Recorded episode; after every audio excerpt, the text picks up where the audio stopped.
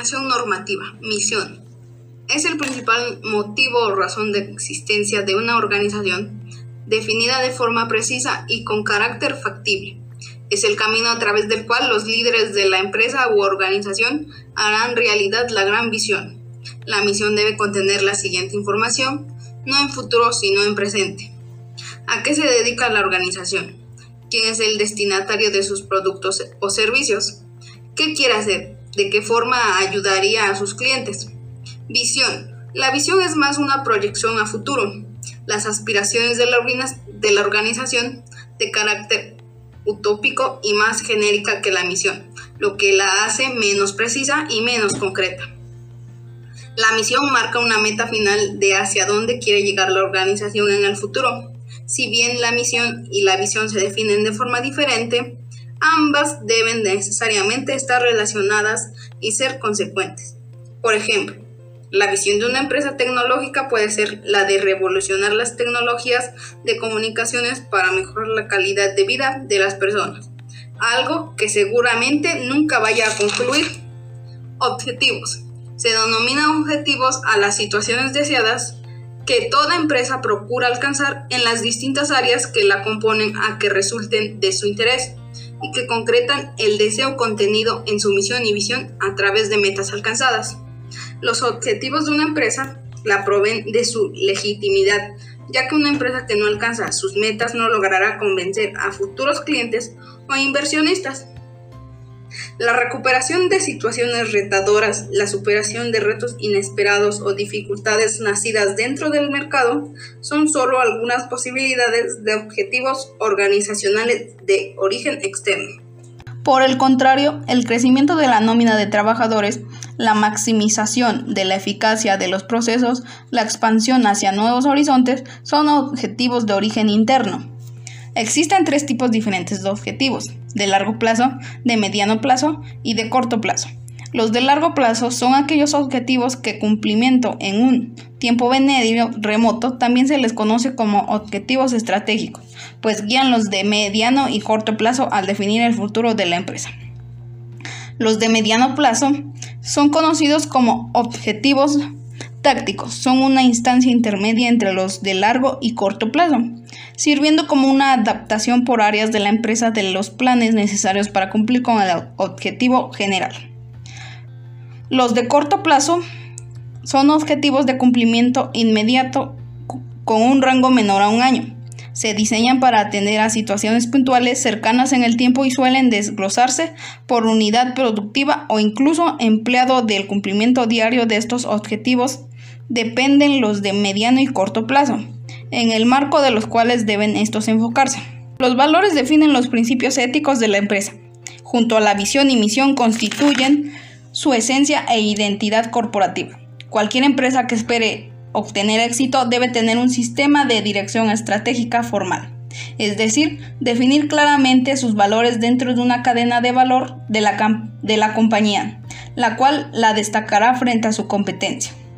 Políticas. Podemos llegar a decir que las políticas no son más que los principios que una empresa se compromete a cumplir, reglas y directrices básicas sobre el comportamiento y el procedimiento adecuado que se espera de todos sus empleados. Si en las políticas de la empresa se señala la importancia del cumplimiento de la legislación, el resto de documentos que se llevan a cabo deben resaltar que esto se lleva a cabo y que de ningún modo incumplen el principio mayor establecido por la empresa. Ejemplos de políticas de una empresa. Sabiendo ya que son, uno se pregunta, ¿en qué consisten las políticas de una empresa? O lo que es lo mismo, ¿qué es y qué no es una política de una empresa? Para resolver estas cuestiones y siendo conscientes que la naturaleza del negocio y la filosofía por lo que se riga la gerencia son claves. Veamos algunos ejemplos de políticas empresariales. Compromiso con el cumplimiento de la normativa legal. Este principio es un imprescindible en cualquier declaración de políticas de empresa, es el grado más formal del reglamento. La correcta ejecución de las actividades. La empresa debe hacer saber a todo su personal que cualquier actividad concerniente a la empresa será ejecutada mediante procesos y gestiones objetivas previamente marcadas por la misma. Declaración de la visión. La visión es una declaración que indica hacia dónde se dirige la empresa en largo plazo o, qué es aquello en lo que pretende convertirse la visión. Responde a la pregunta, ¿qué queremos ser? Declaración de la misión y establecimiento de valores. La misión de la empresa es su razón de ser, su propósito. La misión responde a la pregunta, ¿cuál es nuestra razón de ser? Análisis externo de la empresa. Analice y defina los entornos políticos, económicos, social, tecnológico y ecológico que constituyan el análisis del entorno externo de la empresa. Identifica oportunidades y amenazas. Se evalúan aspectos que ya existen así como aspectos que podrían existir. Análisis interno de la empresa consiste en el estudio de los diferentes aspectos o elementos que puedan existir dentro de una empresa con el fin de conocer el estado o con la capacidad con que ésta cuenta. Establecimiento de los objetivos generales. Pregúntese, ¿bajo qué criterios tomamos decisiones? Son los resultados específicos que se desean alcanzar.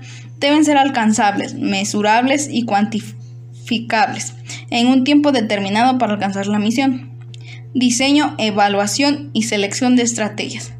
Define las estrategias alternativas o cursos de acción para lograr los objetivos y la misión. Muestran el uso y la asignación de los recursos.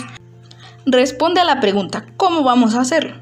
Para formular la estrategia puede usarse la matriz DOFA un marco conceptual para un análisis sistemático que facilita el apareamiento entre las amenazas y oportunidades externas con las debilidades y fortalezas de la organización. Se evalúa información sobre el análisis externo, la situación del entorno, se evalúa información sobre el análisis interno, los recursos y la capacidad de la empresa, se evalúa el anuncio de la misión y los valores, se diseña una serie manejable de estrategias factibles teniendo en cuenta la información analizada en el punto anterior. Se evalúan las estrategias propuestas, se determinan las ventajas, las desventajas, los costos y los beneficios de cada una. Se seleccionan las estrategias a utilizar y se clasifican por orden de su atractivo. Diseño de planes estratégicos. Una vez que hemos determinado las estrategias que vamos a utilizar, se procede a diseñar los planes estratégicos, que consisten en documentos en donde se especifica cómo es que se ven a alcanzar los objetivos.